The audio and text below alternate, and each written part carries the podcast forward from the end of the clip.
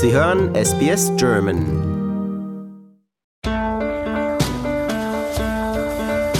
Herzlich willkommen zum Podcast Abenteuer lesen.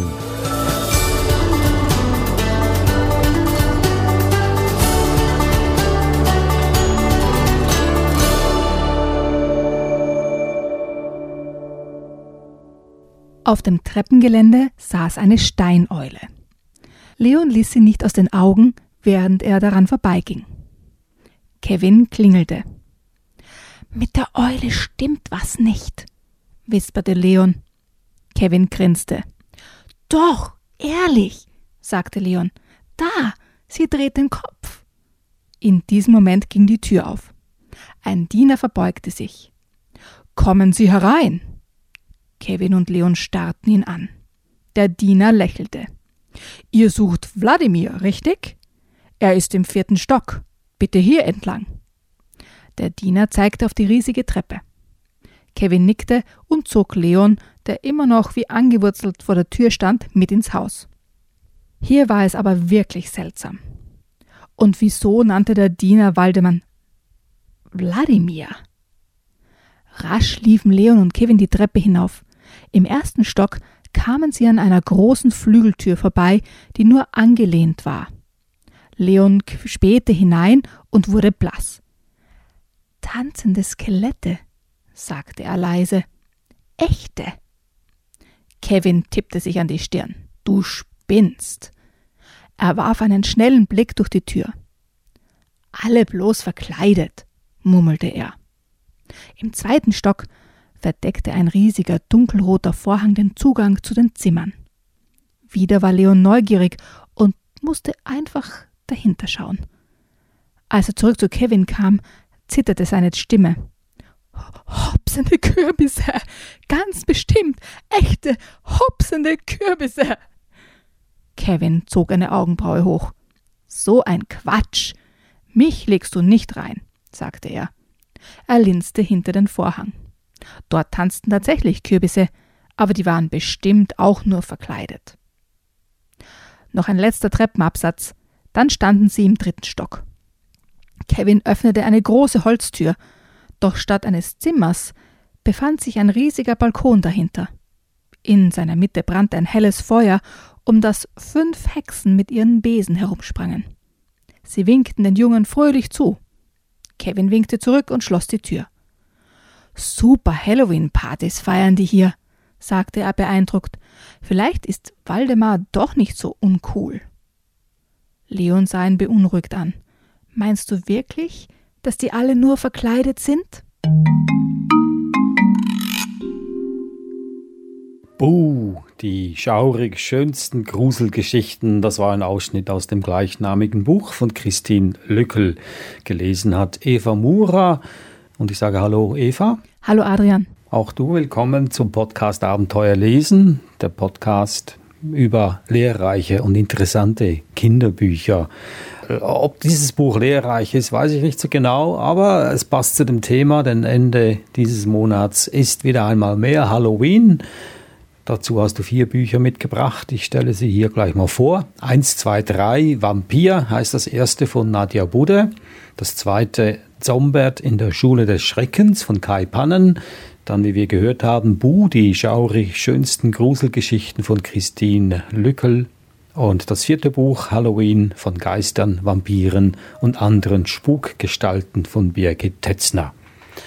Halloween äh, war ja mal verpönt in Europa, in Deutschland. Nein, ich meine in Deutschland. Es kommt ja aus Irland, glaube ich, und dann aus Amerika. Aber in Europa, in Deutschland ist es verpönt oder nicht mehr? Ich glaube, das kommt darauf an, wen du fragst. Ob du die Eltern fragst oder die Kinder oder ähm, ja, aus, aus welchem Grund heraus Halloween gefeiert wird. Ähm, wir werden bei den Büchern sehen, es, einige sind ja Gruselgeschichten oder, oder Halloween-Geschichten, aber ein Buch ist eben auch ein, ein Sachbuch, wo wir mehr darüber lernen, woher Halloween kommt und was so die, die Ursprünge dieses Brauches sind. Habe ich das richtig gesagt, dass es aus Irland kommt ursprünglich? Ja, ja, auch. Auch. Nicht nur. Okay, aber ähm, gruselig sind sie alle, Bücher, mehr oder weniger. Und warum haben Kinder so gerne Gruselgeschichten? Teenager ja auch. Ich glaube, das sind äh, Gruselgeschichten sind ja auch ähnlich wie Märchengeschichten. Märchengeschichten sind ja eigentlich, also ganz viele Märchengeschichten sind Gruselgeschichten. Wenn du an Hänsel und Gretel denkst zum Beispiel, ja, man geht in den Wald, es ist dunkel, finster, man versucht mit Brotkrumen einen Weg zu legen und kommt an ein verlassenes Häuschen und da ist eine Hexe und, und so weiter. Das ist ja eine Gruselgeschichte. Ja? Also ich glaube, dass wir uns alle gerne ein bisschen gruseln, aber nicht zu viel und so ein bisschen Angst haben, aber wissen, eigentlich stimmt das ja nicht, aber vielleicht doch. Oder ja, also zu dieser, dieser Grusel, dieser schaurige, ah, den Rücken hinunter. Ich glaube, dass wir das alle hin und wieder ganz gern mögen und uns dann freuen, wenn wir die Geschichte gut überstanden haben. Okay, und das fängt ja schon früh an, ab drei Jahren, weil das erste Buch ist für diese Leserschaft äh, bestimmt. 1, 2, 3, Vampir von Nadia Bude. Was genau sehen wir da? Das ist wie ein, wie ein kleines Gedichtebuch sozusagen. Äh, es ist nicht schaurig. Die Monster, die gezeichnet sind, sind äh, wirklich süß, wenn du dir die Zeichnungen anschaust. Es sind immer kurze Sprüche, wobei sich das letzte Wort sozusagen reimt. In dem Fall ist es 1, 2, 3 Vampir. Es reimt sich nicht ganz so toll, aber wir es bei der nächsten sehen, ähm, was ich meine. So, das sehen wir beim nächsten zum Beispiel kleine, kleine Vampire, Rosa Hector Gwen Luise Riese. Im Kleid, im Anzug, im Mantel Tarantel. Mit Blume, mit Blättern, mit Stiel Krokodil. Mit Lücken, mit Gebiss, mit Spange Schlange. Und so geht's weiter. Also es ist immer ein, ein Monster dabei, sozusagen, entweder ein tierisches Monster oder ein Vampir oder ein, ein Fantasiemonster. Und das leitet sozusagen über zum nächsten Monster. Also das Krokodil sehen wir dann mit Zahnlücken oder mit einem künstlichen Gebiss oder mit einer Zahnspange. Und so geht es weiter mit der Schlange und so, und so fort. So werden quasi kleine Monster vorgestellt, ähm, die keine Angst machen, sondern wo es um diese, im Grunde um diese Reime geht, um Wortspiele, ähm, die Kindern Freude machen und es lustig zu lesen, lustig die Monster anzuschauen. Also nicht, nicht wirklich gruselig, aber es passt zu unserem Halloween-Thema. Natürlich passt es zum Halloween-Thema und wir als Erwachsene finden diese Zeichnungen süß, diese, diese Monster. Aber als Dreijährige, ich weiß nicht, äh, mit Blume, mit Blättern, mit Stiel, Krokodil, das ist ja noch okay, Krokodil, die sehen halt so aus, wie sie aussehen, aber diese kleinen Monster, die die Blumen halten, sind zwei, vier, sechsäugige Monster mit zwei scharfen Zähnen und spinnenartigen Beinen und Armen. Also da hätte ich als Dreijähriger hätte ich da Albträume. Ich glaube, du unterschätzt die Dreijährigen. Oder auch die Schlange, die sieht ganz gemein aus. Nein, die schaut doch so süß aus. Das ist eine wirklich entzückende Schlange. Ich bin mir also nicht sicher. Es sind, sind lustige Zeichnungen, alles klar. Äh, und natürlich geht es vielleicht bei dem Kind mehr darum, äh, das Gefühl für Reime, äh, für Wortspielereien zu entwickeln. Aber mit den Zeichnungen, hm, weiß ich nicht. Sollen wir zum nächsten gehen? Zombert in der Schule des Schreckens von Kai Pannen. Da verdoppeln wir auch das Lesealter. Also jetzt geht es um die Sechsjährigen. Also Zombert ist äh, ein, ein kleiner Vampir, ähm, der schon ganz, ganz lange gelebt hat. Aber Schule gehen und lesen lernen ist jetzt nicht wirklich so auf der Tagesordnung. Und ich lese gleich was aus dem Buch vor. Monster gehen nicht zur Schule. Sie wollen nicht schreiben oder lesen. Auch nicht die Inschriften auf den zerfallenen Grabsteinen. Lieber verstecken sie sich dahinter. Dann erschrecken sie arglose Besucher. So glauben die Menschen. B wie blöde Bücher. Hier ist so ein Monster ein waschechter Zombie. Zombie Norbert. Aber seine Freunde nennen ihn Zombert. Er sitzt in seiner gemütlichen Gruft, draußen stürmt der Herbstwind, Blätter wirbeln über den ur-ur-uralten Friedhof. Drinnen schnarcht Waldi und träumt vom Sommer. Plapperkai ist in der Mauser und hat schlechte Laune, Zombert hat Langeweile. Er wartet auf Konrad, seinen besten Freund.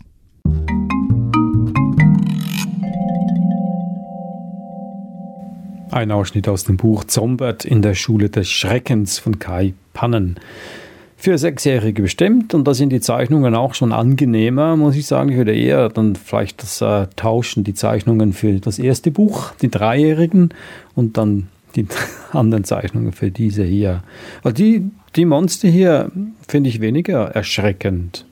Die haben Findest was du? Liebliches an sich, ja. Vielleicht magst du lieber Zombies und weniger Vampire.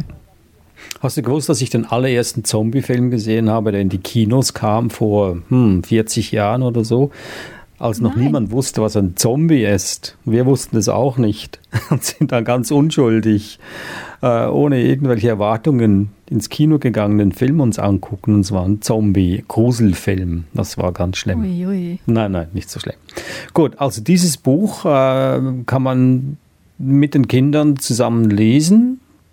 Was kann man denn da mit, was kann man da mit als Eltern mit den Kindern darüber sprechen? Über Gruselbücher, Monsterbücher. Was haben die für einen Wert? Naja, da geht es um die Geschichte, dass der Zombat jetzt lesen lernen möchte. Also du hast ja vorher noch gesagt, das Buch ist so circa ab sechs Jahren. Und du siehst auch an den, an den Sätzen, dass die ganz, ganz kurz sind. Also wirklich für Erstleser gedacht, die jetzt schon ganz ein bisschen lesen können, aber wo sie wirklich noch die Hilfe brauchen beim, beim Lesen lernen. Zum Beispiel eben, hier ist so ein Monster. Punkt. Ein waschechter Zombie. Punkt. Zombie Norbert. Punkt. Also ganz, ganz kurze, einfache Sätze, ähm, die den Kindern helfen beim Lesen lernen und dazu noch eine interessante, spannende Geschichte bieten. Also wo es darum geht, gerne lesen zu lernen. So wie der Zombert, ja, also der nach Hunderten oder Tausenden Jahren beschlossen hat, er lernt jetzt lesen. Ja? Im Gegensatz zu allen anderen Monsterfreunden, die er hat. Und das macht Lust aufs Lesen lernen und die Kinder wachsen sozusagen durch diese Geschichte ähm, auch selbst als Leser. Also geht es jetzt nicht um irgendeine hochstehende Philosophie oder, oder irgendetwas, äh, ein, ein Sachbuch oder ähnliches, sondern eine, eine interessante, spannende Geschichte mit tollen Illustrationen, die Lust aufs Lesen lernen macht. Und auch noch zu Halloween passt. Also alles in einem Buch sozusagen. Dann gehen wir zum dritten Buch rüber. Bu, die schaurig schönsten Gruselgeschichten von Christine Lückel. Und da haben wir ja schon einen Ausschnitt daraus gehört. Das ist dann äh, auch wieder für etwas ältere Leser. Ich, soweit ich mich erinnere, sind das dann auch eher komplexere Sätze.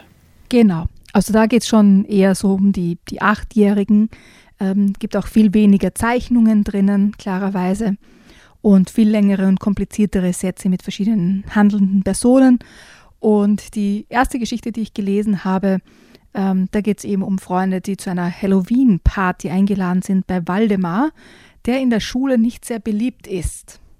Aber wie wir gesehen haben, in einem sehr interessanten Haus wohnt. Und kannst du raten, wer der Waldemar ist? Warum er Wladimir genannt wird? Vom, vom Diener des Hauses? Ein Vampir? Er ist ein Vampir, ja. Aber da kommt man erst auch ganz zum Schluss der Geschichte drauf. Und er hat eben seine Freunde aus der Schule ähm, zu, sagen wir mal, einer Halloween-Party eingeladen, die recht echt wirkt und vermutlich auch so ist. Ich möchte euch ein kleines Stück aus einer zweiten Geschichte vorlesen, weil es sind äh, verschiedene Autoren, Autorinnen, die bei diesem Buch zusammengewirkt haben. Und in der zweiten Geschichte geht es um eine Gespensternacht. Auch für den Abend, von dem ich euch erzählen will, hatten wir einen Plan gefasst. Es sollte ein schaurig schöner Gruselgeschichtenabend werden mit blutrotem Traubensaft und Weingummis, die wie Teufel aussahen. Auf die Kerzen mussten wir leider verzichten. Das hatte ich meinen Eltern hoch und heilig versprochen. Wir hatten aber auch schon eine viel bessere Idee. Ließen wir nämlich das Fenster offen und den Vorhang beiseite, so schien der Mond in unser Zimmer und sorgte für die passende, gruselige Beleuchtung. Meine Eltern waren bereits seit einer halben Stunde fort und Tim, Jonas und ich kuschelten uns mit vollen Backen in unsere Kissen und Decken. Jetzt konnte es losgehen. Ich fang an, erklärte Jonas schmatzend, und ich weiß auch schon womit. Ihr hört, und damit erhob er seine Stimme, die Geschichte von Hannipur, dem Schlossgespenst. Und Jonas begann. Es war einmal ein uraltes, verfallenes Schloss in Irland.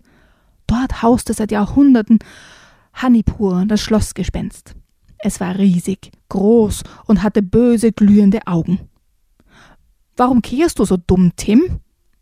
Ich hab doch gar nicht gekichert. Ich hab's aber auch gehört, sagte ich tadelnd. Egal, erzähl einfach weiter, Jonas. Na gut. Also, dieses schreckliche Gespenst pflegte jede Nacht, wenn es zwölfe schlug, aus einem Sarg herauszuschlüpfen, um sämtliche Schlossbewohner zu Tode zu erschrecken. Es hatte eine furchtbare Freude daran, sie schreien und weinen zu sehen. So eine Frechheit! Was hast du gesagt, Benno? Ich habe gar nichts gesagt zum Donnerwetter, das muss schon wieder Tim gewesen sein. Ich war's nicht, ehrlich, schrie Tim. Ich krieg doch vor lauter Spannung kein einziges Wort heraus. Aber wenn du es nicht warst und Jonas nicht und ich nicht, könnt ihr mir dann bitte mal sagen, wer das war?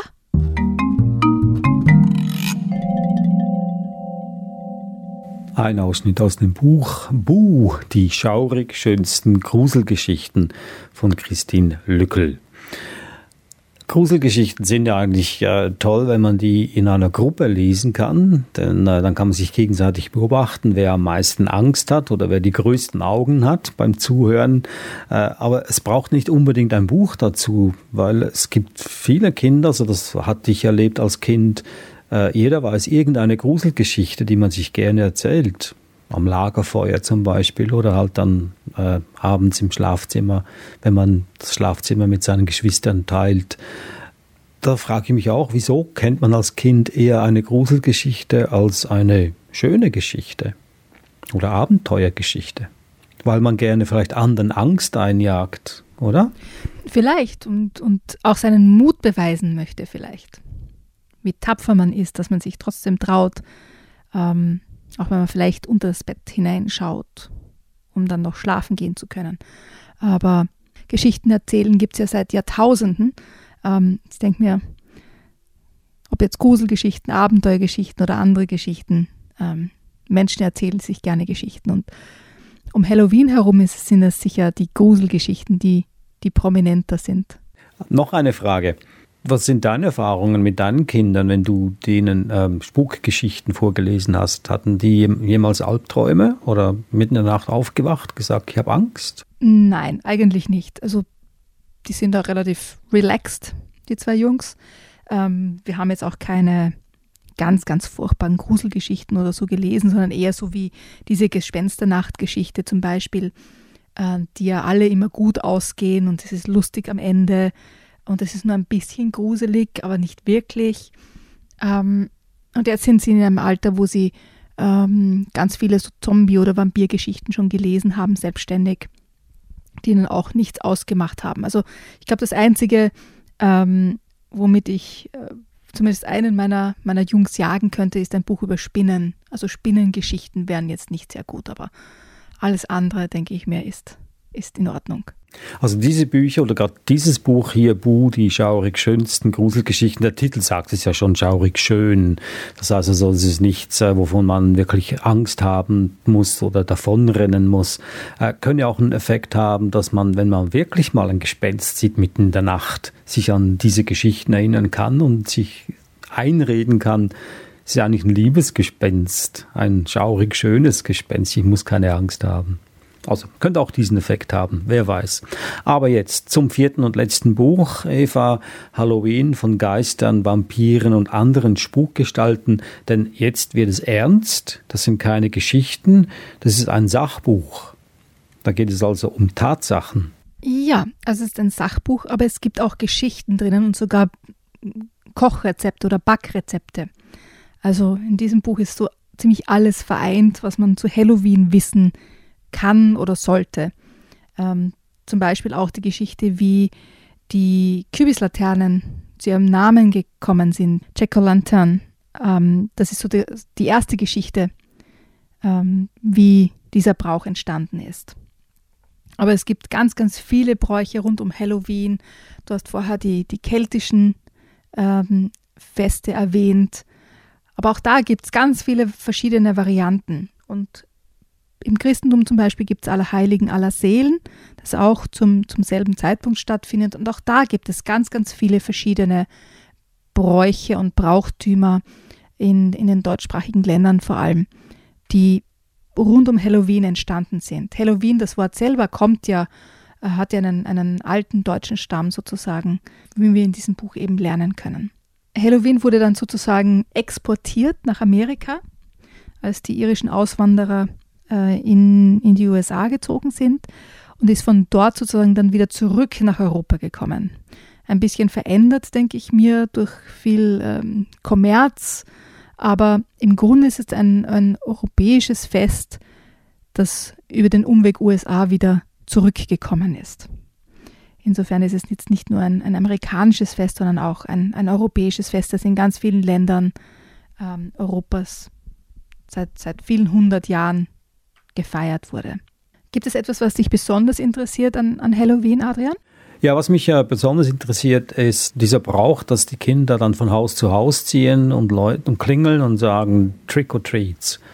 Äh, woher kommt das? Und wenn man keine Treats bekommt, werden dann wirklich auch Tricks gespielt und gibt es da irgendwelche ähm, Anleitungen dazu, was für Tricks man spielen soll? Ja, und das zweite wäre dann, wie er mit Allerheiligen und aller Seelen zusammenhängt, dieser Brauch.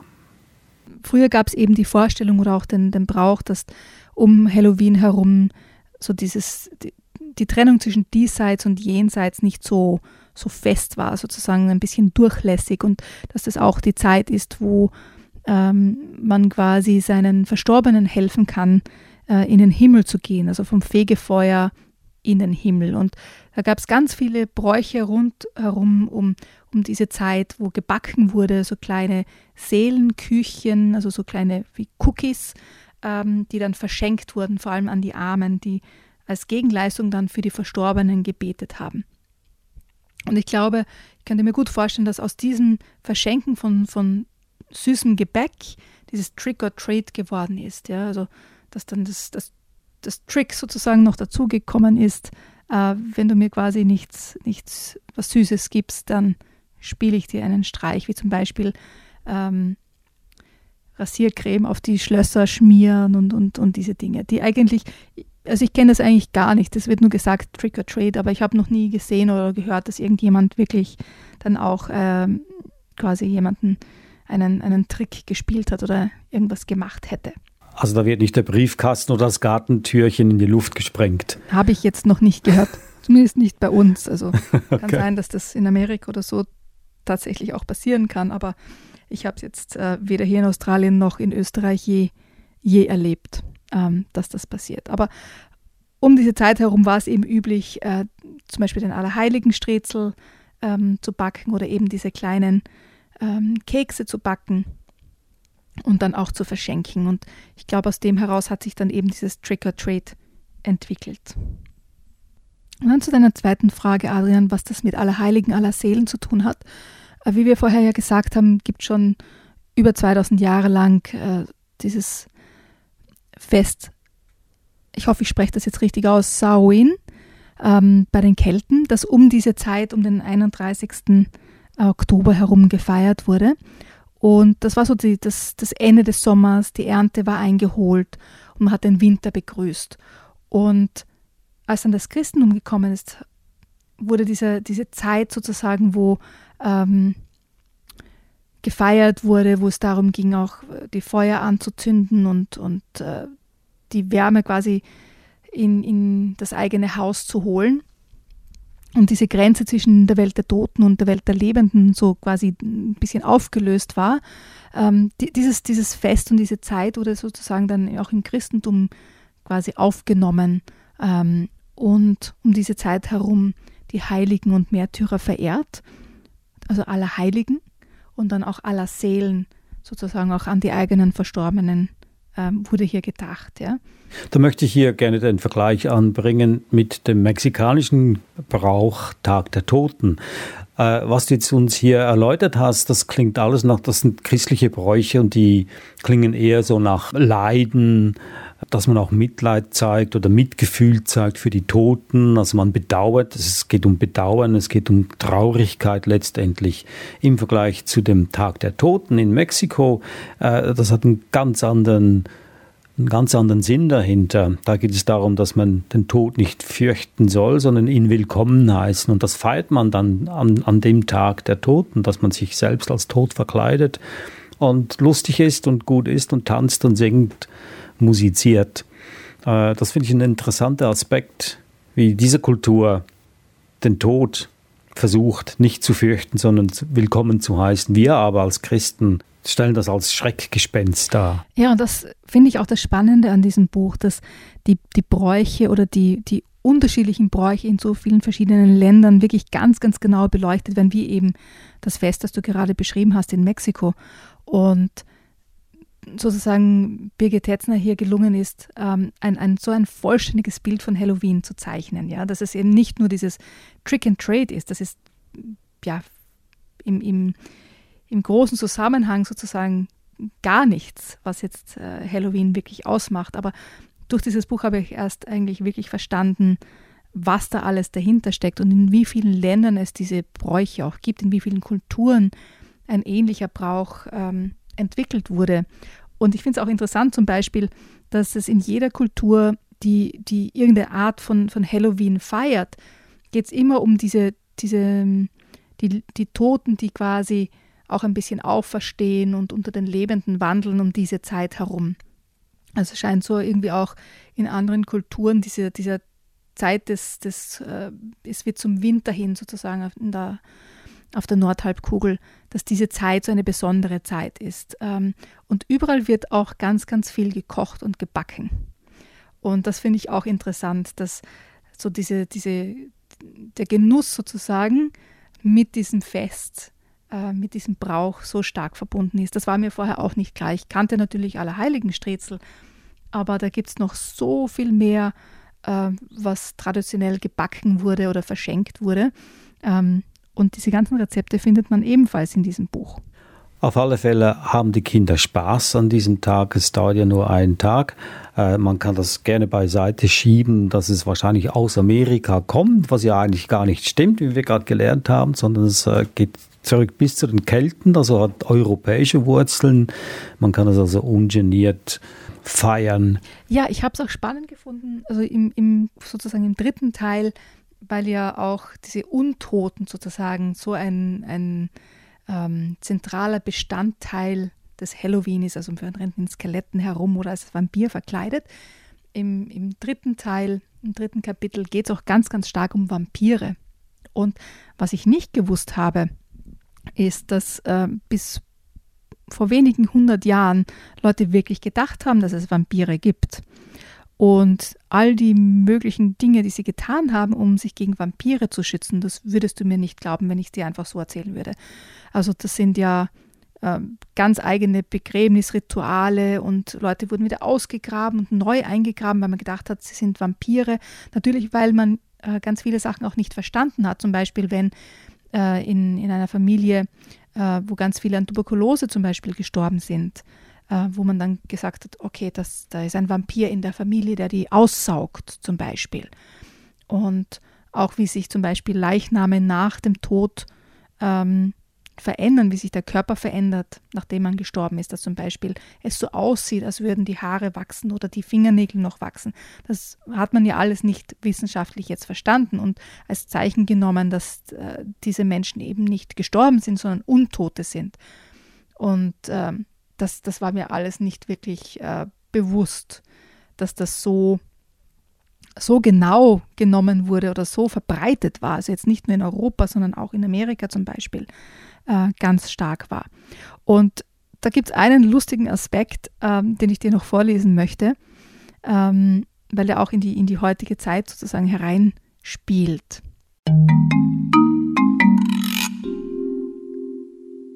Peter Mario Greuter weiß auch, dass Vampire dem Volksglauben nach eine Schwäche für Zahlen haben, besser gesagt für das Zählen. Also wurden sie bisweilen beschäftigt. Erbsen, Mohnsamen, Haferkörner, Bohnen, Sonnenblumenkerne, möglichst viele davon dem Vampir in den Sarg gestreut und die noch lebenden Verwandten sind erst einmal sicher. Denn wenn der Vampir erwacht, muss er seinem Zwang folgen und zählen. Früher oder später wird er einen Fehler machen und es bleibt ihm nichts anderes übrig, als von vorne zu beginnen.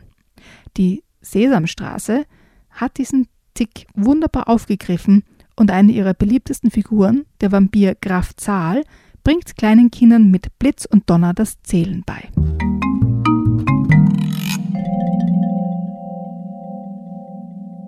Das war ein Ausschnitt aus dem Buch Halloween von Geistern, Vampiren und anderen Spukgestalten.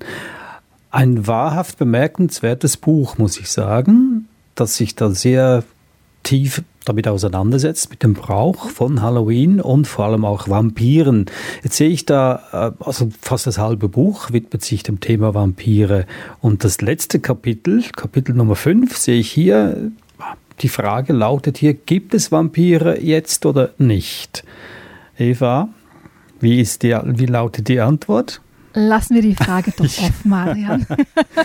ich weiß, ich dachte, ich frage, weil es, es ist ja keine Geschichte, sondern es ist ein Buch über Wahrheiten und das kannst du uns gerne verraten. Ausnahmsweise. Also, wie lautet die Antwort? Gibt es Vampire ah. jetzt oder nicht? Ich weiß nicht, Adrian. Ja, lassen wir es sein. Hab's versucht. Ich versuche es jedes Mal. Auf alle Fälle, wie gesagt, ein bemerkenswertes Buch, äh, das sicher spannende Abende verspricht. Und vor allem kann man sich sehr, sehr gut auf diesen Tag vorbereiten. Halloween, der am 31. Oktober stattfindet. Äh, an dem Tag, an dem alle Kinder sich als Zombies und Vampire verkleiden und Süßigkeit natürlich bekommen. Was vom äh, gesundheitlichen Aspekt her nicht unbedingt gut ist, aber einmal im Jahr kann man beide Augen zudrücken. Hier nochmals die Bücher, die du mitgebracht hast, Eva, zu dem Tag zu Halloween. 1, 2, 3 Vampir von Nadia Bude, erschienen im Peter Hammer Verlag. Das zweite Buch war Zombert in der Schule des Schreckens von Kai Pannen, im Tuliban Verlag erschienen. Dann hatten wir Wu, die schaurig schönsten Gruselgeschichten von Christine Lückel, erschienen im Kaufmann Verlag. Und das vierte, letzte Buch, Halloween von Geistern, Vampiren und anderen Spukgestalten von Birgit Tetzner, erschienen im Ultramar Media Verlag. Tja, dann kann ich nur sagen, ich weiß nicht, ob es da einen Wunsch oder einen Spruch gibt für Halloween. Tricks or Treat, kann ich nur sagen. Äh, viel Spaß an diesem Gruseltag und Danke für die Bücher. Wenn Sie noch mehr hören möchten von Abenteuer lesen, gehen Sie auf unsere Webseite sbs.com.au-german, dann auf Themen klicken und dann Abenteuer lesen. Und sonst hören wir uns nächste Woche wieder mit einem Thema, das Sie bestimmt auch interessieren wird. Bis dahin sage ich Tschüss und besten Dank, Eva Murer. Servus, Adrian.